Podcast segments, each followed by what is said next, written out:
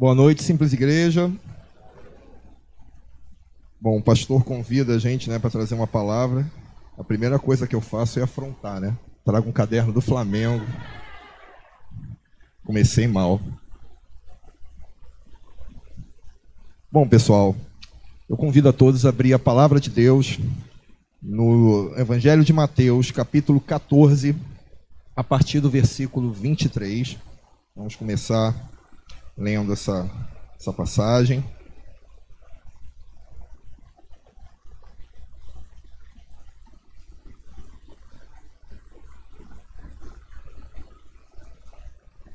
Amém? A palavra do Senhor diz assim: Tendo despedido a multidão, subiu sozinho a um monte para orar. Ao anoitecer, ele estava ali sozinho, mas o barco já estava a considerável distância da terra. Fustigado pelas ondas, porque o vento soprava contra ele, soprava contra ele. Alta madrugada, Jesus dirigiu-se a eles andando sobre o mar. Quando, quando ouviram, andaram sobre, andando sobre o mar, ficaram aterrorizados e disseram: É um fantasma? e gritaram de medo. Mas Jesus imediatamente lhe disse: Coragem, sou eu, não tenham medo. Senhor, disse Pedro, se és tu, manda-me ir ao teu encontro por sobre as águas. Jesus, né, falou: Venha, respondeu. Então Pedro saiu do barco, andou sobre as águas, sobre a água e foi na direção de Jesus. Mas quando reparou no vento, ficou com medo e, começando a afundar, gritou: Senhor, salve-me. Imediatamente Jesus estendeu a mão e o segurou e disse: Homem de pequena fé, por que duvidou? Quando entraram no barco, o vento cessou. Então os que estavam no barco o adoraram, dizendo: Verdadeiramente, tu és o Filho de Deus. Bom, eu queria começar fazendo uma pergunta, não precisa me responder, claro, mas essa pergunta, claro, é para mim e para vocês, tá?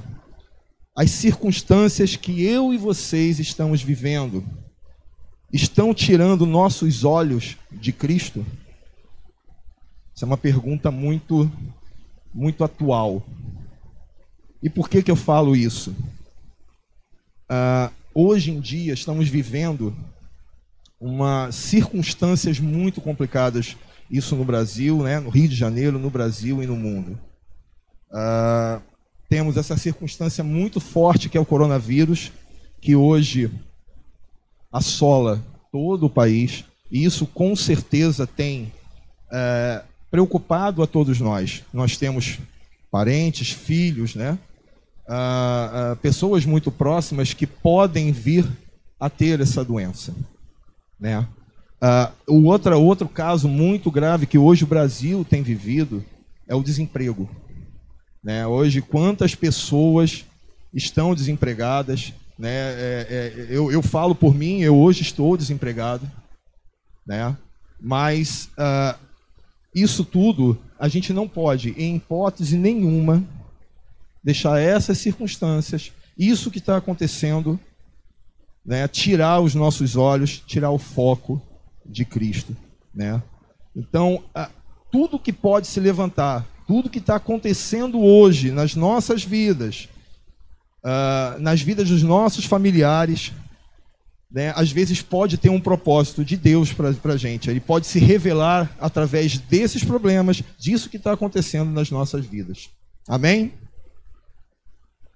Então, nessa, nessa, nessa passagem aqui, que é uma passagem muito conhecida, uma passagem que creio que nós já olhamos aí, já vimos, já lemos milhões de vezes, é algo aqui muito, muito, que saltou muito os meus olhos. Pedro, ele teve uma oportunidade muito, muito maravilhosa, né? Ele, ele teve aquela, teve todas aquelas circunstâncias, o mar, né? a tempestade, aquilo tudo que estava acontecendo. E quando eles viram que realmente era Cristo, na verdade o Pedro, todos eles duvidaram, né? E quando Pedro pede, ele anda sobre as águas, né? É, eu, eu li um pouco sobre Pedro, ele era uma pessoa, ele tinha um temperamento muito sanguíneo, ou seja, ele fazia as coisas e depois pensava. E eu creio que naquele momento ele foi o único que se levantou, falou com Cristo e falou: Não, vem, eu quero ir até você, eu quero ir até ti. E ele levanta, e ele vai, ele começa a andar sobre as águas, ele começa a viver aquele milagre naquele momento. Mas algo o perturbou. Ele começou a olhar no entorno, ele viu a tempestade, ele, ele viu todas as circunstâncias, ele tirou os olhos, ele tirou o foco de Cristo. Ele tirou o foco de Cristo. E isso é um dos maiores perigos que todo cristão, todo cristão pode temer a passar. A gente não pode, em nenhum momento, tirar os olhos e o foco de Cristo. Não podemos, em hipótese nenhuma. Isso é um risco, e a gente vai ver um pouco mais à frente os riscos que nós temos quando tiramos os olhos, quando deixamos de seguir a Cristo, tirar que, que Cristo seja o centro de nossas vidas. Amém? Então, uh, eu queria trazer assim, a, a Bíblia é, é, ela é muito rica em exemplos em, em, em, exemplos de bênção, de, de, assim, de todos os sentidos. Mas eu procuro também, além da Bíblia, é claro, que é o principal, é a principal leitura, é onde a gente tem justamente a, a, a base para a nossa vida. É, a gente tem que viver exatamente o que está escrito ali, mas eu procuro também é, ter alguns conhecimentos fora. Há uns dois, três anos atrás, eu li um livro chamado O Homem, o Homem do Céu. Eu não sei se alguém aqui conhece esse livro. Ninguém, né? O Homem do Céu, ele conta uma história de um chinês chamado Irmão Yun, né? Eles denominam essa pessoa chamado Irmão Yun. Bom, uh, na China é um dos países mais fechados né? Um dos países mais fechados, Coreia do Norte também, talvez Índia, mas é um dos países mais fechados em relação a cristianismo, né? Até bem pouco tempo atrás, se alguém fosse visto com uma Bíblia na mão ou tentasse entrar no país com uma Bíblia, ele provavelmente seria morto. Ele teria uma sentença de morte nesse país. Então, para vocês terem uma noção, o quanto é complicado você levar a palavra do Senhor na China. É muito complicado, é muito complicado mesmo. E esse chinês, olha, olha que dificuldade, né? Ele não tinha Bíblia, é, conseguiu, de uma certa forma, algumas pessoas conseguiram é, atravessar essa Bíblia para a China, né? Algumas Bíblias, e ele teve um encontro genuíno com Cristo. Ele aceitou a Jesus. E isso, gente, é muito difícil na China. Muito difícil. Mas o que eu queria, para resumir, para a gente não se alongar muito na história desse, dessa pessoa, ele aceitou a Cristo, ele começou a ministrar, ele começou a pregar, ele começou a levar a, a, a mensagem de Cristo, a mensagem de Deus a todos os povos daquela, daquela região onde ele morava. Só que, como eu falei, é uma, é uma região muito complicada. Ele foi preso. Algumas vezes ele foi preso. E prendiam, açoitavam, uh, uh, uh, ameaçavam a família dele, soltavam. Pensando que, ah, ele não vai mais pregar. Ele voltava e continuava pregando. E isso ele fez por diversas vezes. Até que prenderam ele, assim, de uma forma rápida Rápida não, desculpa. Prenderam ele de vez e fizeram o seguinte: falaram com ele, você só vai ter alimento a partir do momento que você renegar a Cristo. E você renegar isso que você está pregando para as pessoas. A gente não quer que você faça isso. Irmãos, ele ficou 74 dias sem comer. 74 dias. Por que, que eu estou trazendo um pouquinho dessa dessa, dessa informação. Isso é real. E a gente pode ver o seguinte, que tanto na Bíblia, que pessoas passaram situações extremas, quanto nos dias de hoje, a gente também tem esses, esses movimentos, essa, essa, essa situação. Ele ficou 74 dias, mas houve um, um, um, mover na, na cidade e tudo, e soltaram ele. Ele muito debilitado, mas ele não desistiu. O que eu queria trazer? Ele não desistiu.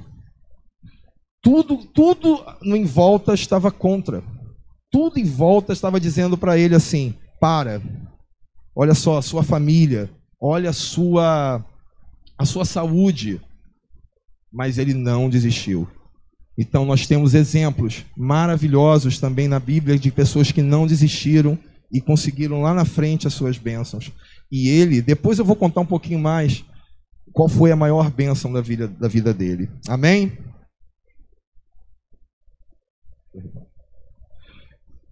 Precisamos ter um comportamento parecido. Olha aqui, olha que interessante isso daqui. Precisamos ter um comportamento parecido de um cirurgião ou um atleta. Deixa eu tentar é, é, é, é, colocar isso mais, mais facilmente. Quando nós temos um cirurgião, né, algumas pessoas aqui já, já fizeram cirurgia, graças a Deus eu não fiz, mas algumas pessoas fizeram cirurgias. Essa pessoa, dependendo da cirurgia, ela, tem, ela é muito minuciosa, ela tem algumas artérias, é, músculos e outras coisas mais e esse cirurgião, olha que interessante, ele tem que ficar o tempo todo focado. Ele tem que estar o tempo todo atento. Ele não pode deixar nada que está em volta dele né, é, é, tirar a, a, aquela atenção que ele está naquele momento. Porque provavelmente pode levar aquela pessoa, se ele errar, ele pode levar aquela pessoa à morte ou uma doença ou algo irreversível. Assim como um atleta também. Né? Nós temos aqui, né, Rafinha, que é um atleta, alguns ex-atletas também aqui. Eu imagino um dia de jogo, Rafinha. Você está lá na, na, antes do jogo, aquele foco é alimentação, é pensando realmente no jogo, o que, que vai rolar, o que, que pode acontecer. Você está naquele momento ali, você está focado naquilo. Isso é, é, é muito importante. É muito importante. Então a gente tem que ser. Olha, olha bem como eu coloquei nós temos que ser parecidos com um atleta, com um, com um cirurgião.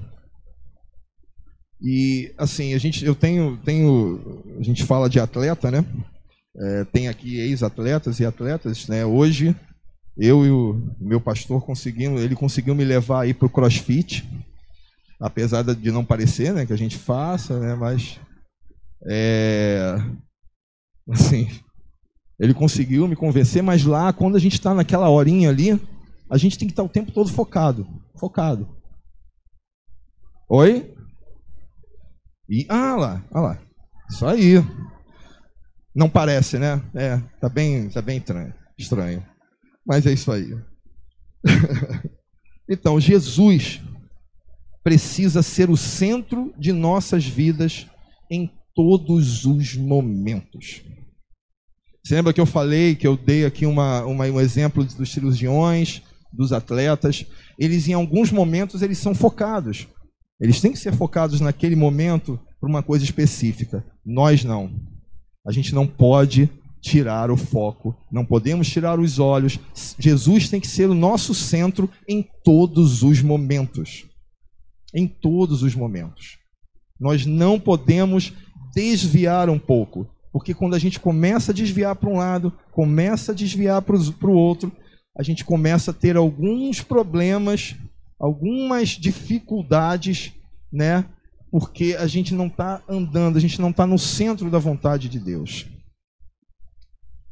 Amém. Temos que estar atentos às artimanhas do diabo pois ele trabalha em nossas mentes para que deixemos coisas exteriores afetarem o nosso, nosso relacionamento com Deus.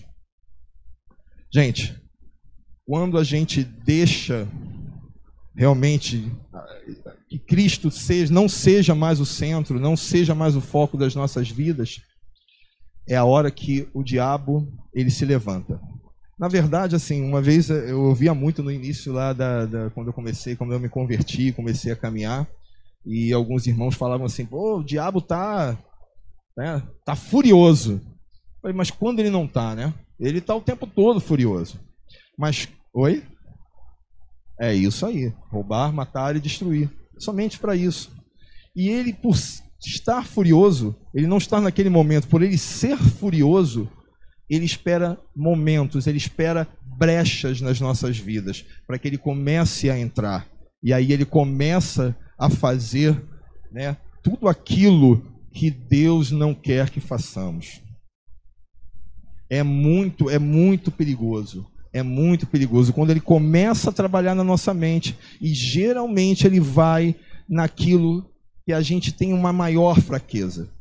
Né? Se a gente tem uma fraqueza é, relacionada a dinheiro, ele vai, ele começa a colocar um sentimento de avareza no nosso coração. Né? Ele começa, não, a gente tem que guardar só dinheiro, a gente não pode gastar, e isso começa a ser trabalhado no seu coração. Quando é, é uma questão sentimental também, ele começa a trabalhar, ele começa a querer destruir famílias. Isso é, é muito perigoso. É muito perigoso. E eu queria falar um pouquinho né, sobre esses perigos. Esses perigos que, se a gente tirar né, é, Jesus, Cristo, realmente das nossas vidas, que Deus, tirar Deus do nosso centro, existem alguns perigos que a gente pode sofrer. E é bom a gente saber, é bom eu e você sabermos dessas, dessas circunstâncias. A primeira, quando tiramos os olhos de Cristo, de Cristo, deixamos de andar lado a lado com Ele e principalmente ser abençoado. Vamos abrir a palavra de Deus em Lucas 18, a partir do versículo 18.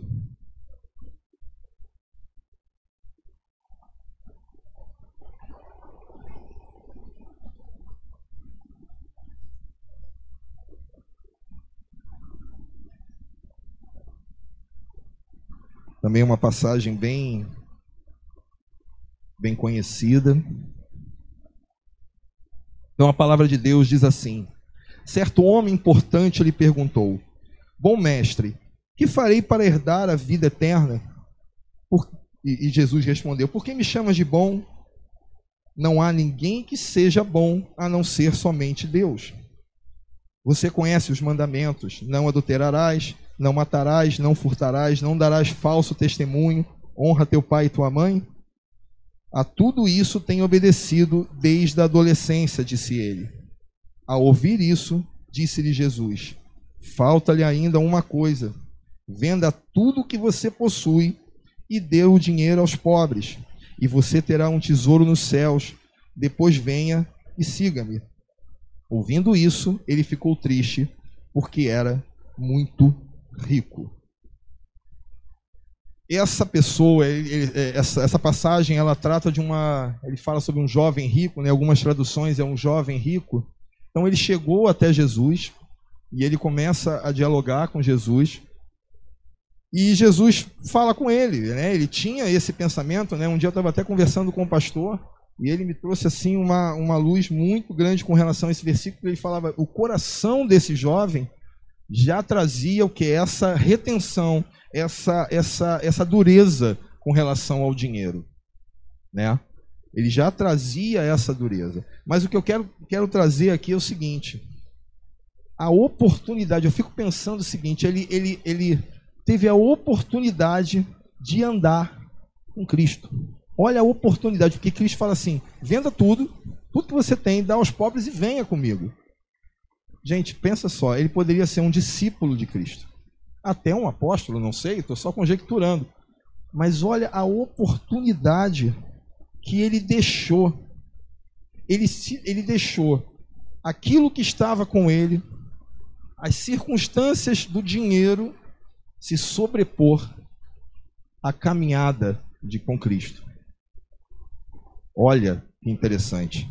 Eu vou, eu vou trazer aqui um, um testemunho meu. Eu não gosto muito, não sou muito adepto a isso, mas eu acho que, que vai enriquecer e eu acho que, que é bom, vai ser uma bênção.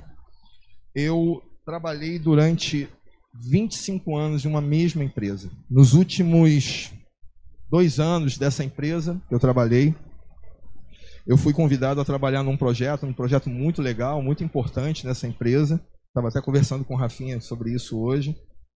E aos meus olhos naturais, aquilo seria uma bênção para mim. O que aconteceu? Profissionalmente, sim, foi maravilhoso para mim. Mas para o meu lado espiritual e de caminhada com Cristo, não foi nada bom. E eu te digo por quê.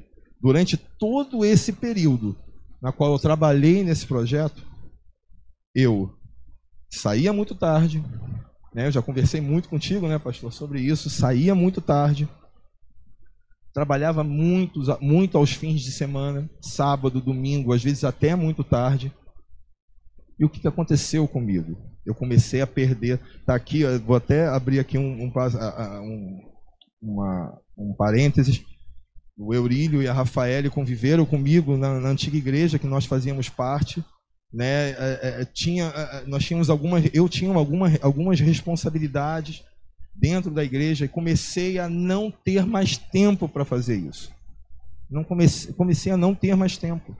Eu deixei de fazer algumas atividades que eram minhas, não porque eu queria, não, mas aos poucos isso foi, sabe, caindo eu fui deixando de fazer, eu, eu, eu, eu era responsável, um, um dos responsáveis pela, pela escola dominical, então eu era um dos professores, eu comecei a deixar de fazer porque eu trabalhava muito aos domingos, né? Outras situações eu acabei sobrecarregando a minha esposa na igreja, porque ela começou a me substituir, outras pessoas também foram me substituindo.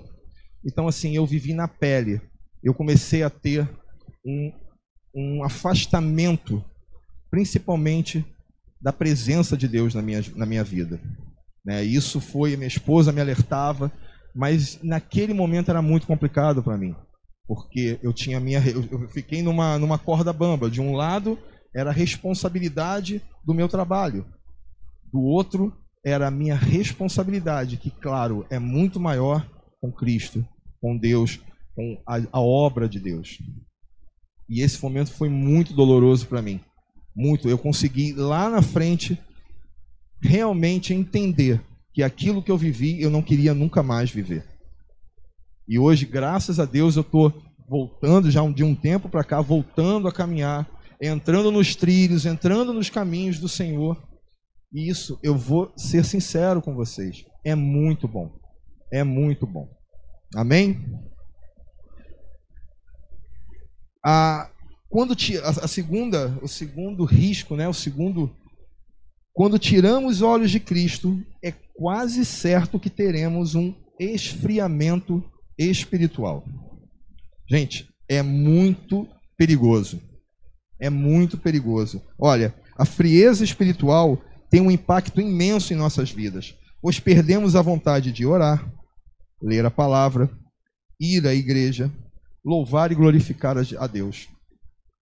Gente, quando a gente perde a vontade de orar, perdemos a conexão com Deus. A gente não consegue mais falar com Ele e automaticamente a gente deixa de ouvi-lo. Isso é muito perigoso para nós. Quando a gente para, quando a gente não ouve mais a voz de Deus, na nossa mente, no nosso ouvido, no nosso coração, eu não sei como vocês ouvem, mas quando a gente perde essa comunhão, quando nós perdemos essa conexão com Deus, é muito perigoso. Quando a gente deixa de ler a palavra, a gente deixa de ouvir e ler a verdade. Aquilo que Deus quer, quer passar para a gente através, através da vida de Cristo. A gente começa a achar muito. Ah, eu acho isso, eu acho aquilo, talvez seja assim. Olha, é muito perigoso isso. Ir à igreja. Né? Hoje a gente tem alguns movimentos relacionados a, a, não, não, ir, não ir à igreja, a gente pode ficar em casa, a gente pode ler a Bíblia, a gente pode. Mas a comunhão, a comunhão com os irmãos, a comunhão com as pessoas, fazer novos amigos. O pastor falou isso aqui um dia, fazer novos amigos.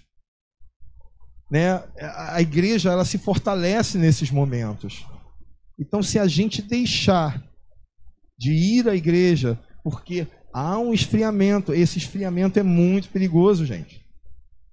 Tá? É, é muito perigoso. Eu passei também por isso. Tinha momentos que eu não queria ir.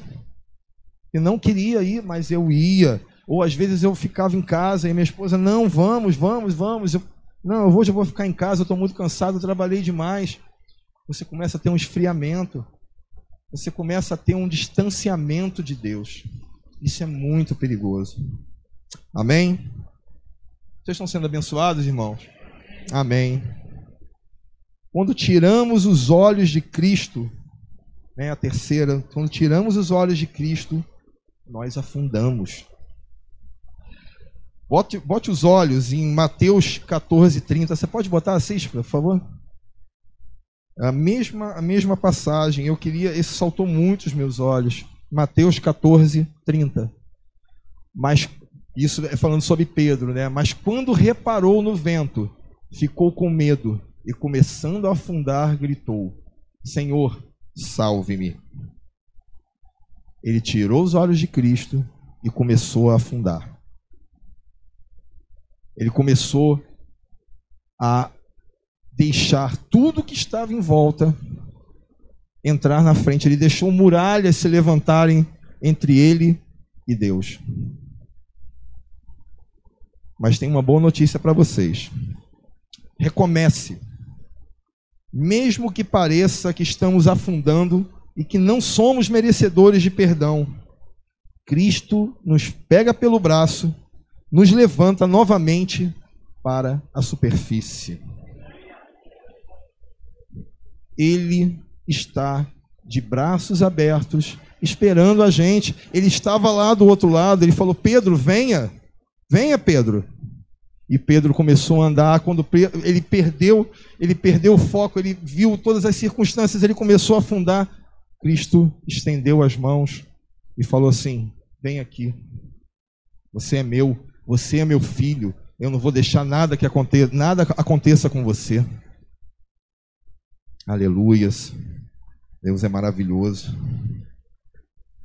Aleluias. Quando nós quando nos concentramos em nossos problemas, isso pode nos fazer afundar, ou seja, deixar de caminhar e seguir a Jesus. Eu já falei um pouco mais, já falei sobre isso, mas é, é bom a gente sempre reforçar. Circunstâncias não pode fazer, não pode impactar no nosso relacionamento com Cristo. Eu sei que é doloroso, eu sei que é complicado, tá? Todos nós vivemos, vamos viver vivemos ou já vive, ou, ou, vivemos atualmente ou já passamos por circunstâncias que, que tiraram a gente do foco, que tiraram a gente do prumo. Mas não podemos, em hipótese alguma, nos concentrar nesses problemas. Entregue as, os seus problemas, entregue aquilo que vai além do que você e eu possamos fazer. Entregue a Cristo, entregue a Deus. Só Ele vai fazer. Só Ele pode fazer. Se humanamente falando, a gente não pode, a gente tem que entregar a Ele. Porque nós somos cristãos, nós cremos no, no, no, Salvador, nós cremos em Deus, nós cremos que Ele é o Deus do sobrenatural. Então, se a gente deixar tudo que está acontecendo, tudo, impactar nas nossas vidas, provavelmente a gente vai afundar. Não vamos deixar. Isso é, é, é, é, nós temos que ter atenção total nessas circunstâncias. Ele deu a sua vida e nos levou. Ele, ele, desculpa. Ele deu a sua vida por nós e levou consigo todas as nossas enfermidades. Ele levou consigo tudo tudo. Não, só, não foram só as enfermidades, foram os nossos pecados. Ele levou, não que a gente esteja, ó, tá tranquilão, agora eu vou começar a pecar e daqui a pouco eu volto para Cristo. Não, não é isso. Mas ele levou consigo, não se sintam culpados, não se sintam é, é, rejeitados por Cristo porque a gente deu uma desviada, a gente deu uma escorregada. Ele nos perdoará. Ele é maravilhoso. Ele é o nosso Pai. E como um bom pai, ele é generoso, ele é amoroso. Ele vai saber reconhecer, ele sonda os nossos corações. Ele sonda, você pode pedir perdão com todo o seu coração e ele vai perdoar porque a palavra de Deus disse isso. Oh, aleluias. Se mantivermos os olhos integralmente em Cristo, viveremos coisas sobrenaturais em nossas vidas. Gente, isso é maravilhoso. A gente tem, eu não vou nem pedir a passagem, mas aquela situação, aquela passagem sobre Paulo e Silas na prisão. Eles foram açoitados, eles foram presos, eles foram bateram muito neles. Eles foram para um local aonde era né? Eles falam que era um local muito ruim, onde te passava esgoto. Uh, uh, era muito complicado, um lugar bem, bem ruim mesmo. Só que a palavra diz que por volta de meia-noite eles começaram a adorar, a louvar ao Senhor, a cantar. E, como a palavra diz, né, houve um terremoto, os muros caíram, as, as paredes caíram e eles foram libertos eles não olharam para para as circunstâncias. Eles não estavam olhando para as feridas que eles estavam no corpo, com os corpos. Eles não olharam para o local que eles estavam, com quem eles estavam. Provavelmente eles estavam com pessoas ruins, com ladrões, com assassinos, mas eles não olharam. Eles somente adoraram. Eles somente louvaram a Deus. Eles começaram a pedir, a rogar a Deus e Deus fez o sobrenatural naquele lugar. Isso só aconteceu com Pedro e com Saulo? Desculpa, Paulo e Saulo? Não. Ele pode acontecer também conosco. Qualquer circunstância, qualquer circunstância que nós estejamos vivendo, ele pode fazer o sobrenatural nas nossas vidas. Se lembra que eu estava falando sobre o, o irmão Yun, o chinês? Depois dele ser açoitado, ser, passar 74 dias na cadeia, praticamente quase morrendo, ele foi, foi solto, ele começou a se né, a, a voltar a se alimentar, a se recompor. E uma pessoa que estava na China naquele momento, ele entregou um passaporte. Olha, olha que, que sobrenatural. Ele entregou um passaporte com a foto dele do cara, da pessoa que foi entregar. Ou seja, ele era um chinês e a pessoa que entregou era um latino, se eu não me engano, era uma pessoa da América. Ou seja, não era chinês. O rosto era totalmente diferente. Ele falou assim: olha, pega esse passaporte, essa essa passagem e você vai voar agora para Estados Unidos. Aí ele falou: mas como? Como que eu vou? Eu, isso aqui está a sua foto. Ele, cara, não sei. Deus mandou te entregar e você pode ir.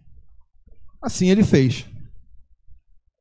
O livro relata que ele chegou na alfândega lá, na região lá do aeroporto, entregou o passaporte, o cara olhou, olhou para ele, pode seguir. Provavelmente ali Deus cegou aquela pessoa e mostrou que o rosto que estava lá era o rosto idêntico que estava no passaporte. Ele viveu também o sobrenatural. E eu creio que ele viveu esse sobrenatural, porque em nenhum momento ele deixou as circunstâncias atrapalharem a caminhada dele com Cristo. Ele não desistiu de pregar, de levar a palavra às outras pessoas. E às vezes a gente, que hoje tem uma liberdade imensa, graças a Deus, e se isso vai continuar por muitos e muitos anos, às vezes a gente acontece alguma coisa, a gente, ah, não, não vou mais, não vou falar com essa pessoa, ah, eu não vou mais, mais levar uma palavra, eu não vou mais orar. E ele não, ele resistiu. Ele não deixou nada, nada impedir a caminhada dele com Cristo. Glória a Deus. Por isso, precisamos parar de buscar na terra e em pessoas o que somente encontramos em Deus. A gente está buscando muita coisa, muita resolução de problemas, muito, sabe, na, em pessoas, em, em, na terra, em dinheiro. Em... A gente não tem que pensar nisso. Olha, o que a gente encontra quando a gente entrega verdadeiramente as nossas vidas em Deus. Uma das coisas que a gente entrega, a, que a gente recebe, na verdade, quando a gente entrega nossas vidas, a paz que excede todo o entendimento. Você às vezes está vivendo um turbilhão na vida. Um turbilhão, mil coisas te assolando. Aí você encontra aquele irmão, aquela outra pessoa. Cara, você está tão bem. Você está feliz, você está sorrindo, você. Mas, cara, você está passando por tantas circunstâncias ruins e você está assim. Tô. Porque eu sei em quem eu tenho crido. Ele vai agir a meu favor. Porque Ele é o meu Deus. Nós encontramos também misericórdia. Em Lamentações 3, 22 ao 23 diz assim: Graças ao grande amor do Senhor e que é que não somos consumidos, pois as suas misericórdias são inesgotáveis, renovam-se a cada manhã. Grande é a sua fidelidade. Como eu falei anteriormente, ele continua de braços abertos. Ele não esqueceu de você. Ele não vai te tratar diferente. Ele não vai te tratar diferente, porque ele é o seu pai. E por último, amor e vida. Um dos versículos mais lindos, pelo menos na minha opinião, que existe na Bíblia que é João 3,16, diz assim: Porque Deus amou o mundo de tal maneira que deu seu Filho unigênito para que todo o que nele crê não pereça, mas tenha a vida eterna. Você quer prova maior de amor do que entregar o seu filho por nós, pelos nossos pecados? O que, que nós estamos esperando? Ele entregou o seu filho por nós. E além de tudo, quando ele entrega o seu filho por nós, ele nos dá a vida eterna. Nós temos a chance de viver com ele uma vida eterna. E é isso que ele espera de nós. Ele quer o máximo o máximo de pessoas. Se depender, se ele mesmo, ah, eu, ele não, ele quer, ele quer que nós estejamos à frente. Nós temos que dar esse passo. Então, nessa noite, não perca. Nessa noite não. A partir dessa noite, não perca o foco em Cristo. E para a gente terminar, eu queria deixar aqui uma frase pequena mas que resume muito isso que nós ouvimos essa noite. Só Jesus acalma as tempestades. Glória a Deus, dê uma salva de palmas para o Senhor. Pastor.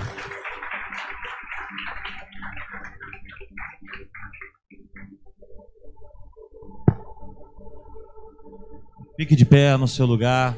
Obrigado, Bismarck, por essa mensagem palavra de Deus diz para nós. Assis, coloca por favor João 14, 27. É um texto lindo. Jesus ele fala para mim e para você nessa noite: Deixo a paz a vocês. A minha paz dou a vocês. Não a dou como o mundo a dá. Não se perturbe o seu coração, nem tenha medo.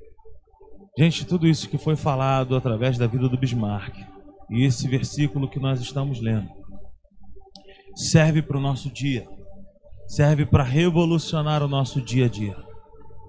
Então, meus irmãos, fique com a paz. E essa paz, como a gente sempre fala aqui, não são e não é e nunca será ausência de guerras, ausência de dias complicados. Nós enfrentamos dias difíceis. Mas há uma diferença enorme na vida daquele que passa por lutas com Cristo e na vida daqueles que passam sem Cristo. Então, queridos, decida nessa noite convidar ao Rei da Paz, ao Príncipe da Paz. Decida hoje dizer: Senhor, a minha vida está assim, olha. Olha como é que estão, como estão os meus dias. Mas eu confio em Ti e eu confio a Ti. Eu descanso o meu coração. Aleluia. Feche seus olhos nessa noite e agradeça ao Senhor. Fale com Ele. Obrigado, Senhor, por essa mensagem. Obrigado por tudo que o Senhor falou aqui, Pai, através do Bismarck. Obrigado pela vida do teu filho. Obrigado pela vida da Gisele. Obrigado por essa família. Te somos gratos, Senhor, nessa noite. E te pedimos que a tua palavra fique escrita nas tábuas do nosso coração em nome de Jesus. Que a graça do Senhor Jesus, o amor de Deus Pai, a comunhão e a consolação do Espírito Santo seja sobre as nossas vidas hoje e eternamente. Amém e amém. Aplauda o Senhor nessa noite. Glória.